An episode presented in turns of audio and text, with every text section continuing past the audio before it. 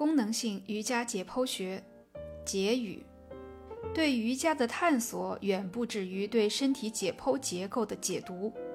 在书页之外，前方仍是漫漫长路，而这本书就像是其中的一段旅程。不仅是对各位，对我而言也是如此。解剖学是一个庞大的主题，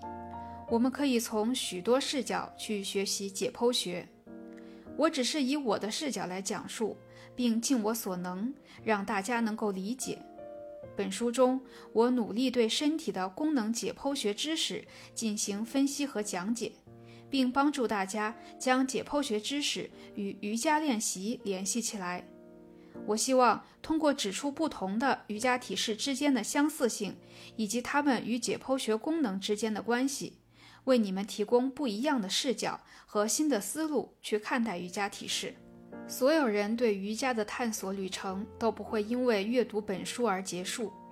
如果让我说，我最希望你们能从本书中收获到什么，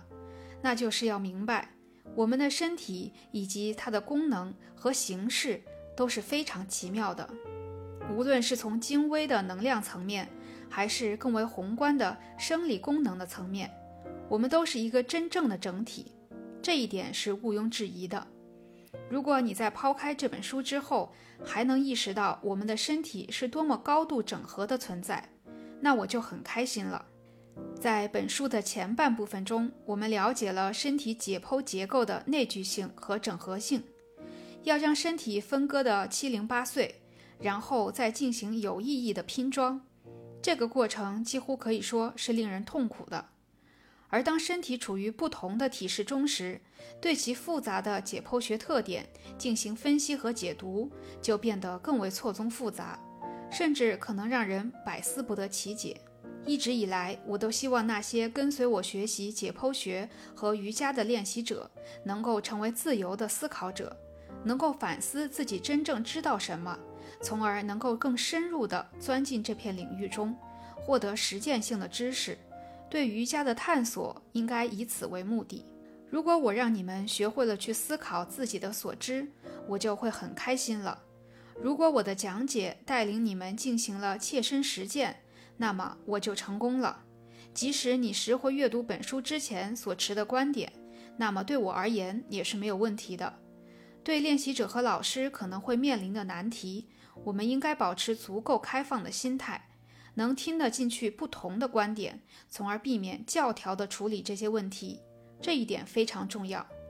我不可能面面俱到地介绍每一个解剖学知识点或者每一个体式，我不想填鸭式地向你们灌输我描述事情的方式，而是希望向大家展示。不同解剖结构之间、不同体式之间，以及解剖结构和体式之间的关系，我希望我已经做到了。我对瑜伽和解剖学的探索与思考，绝不会止于本书中的这些内容。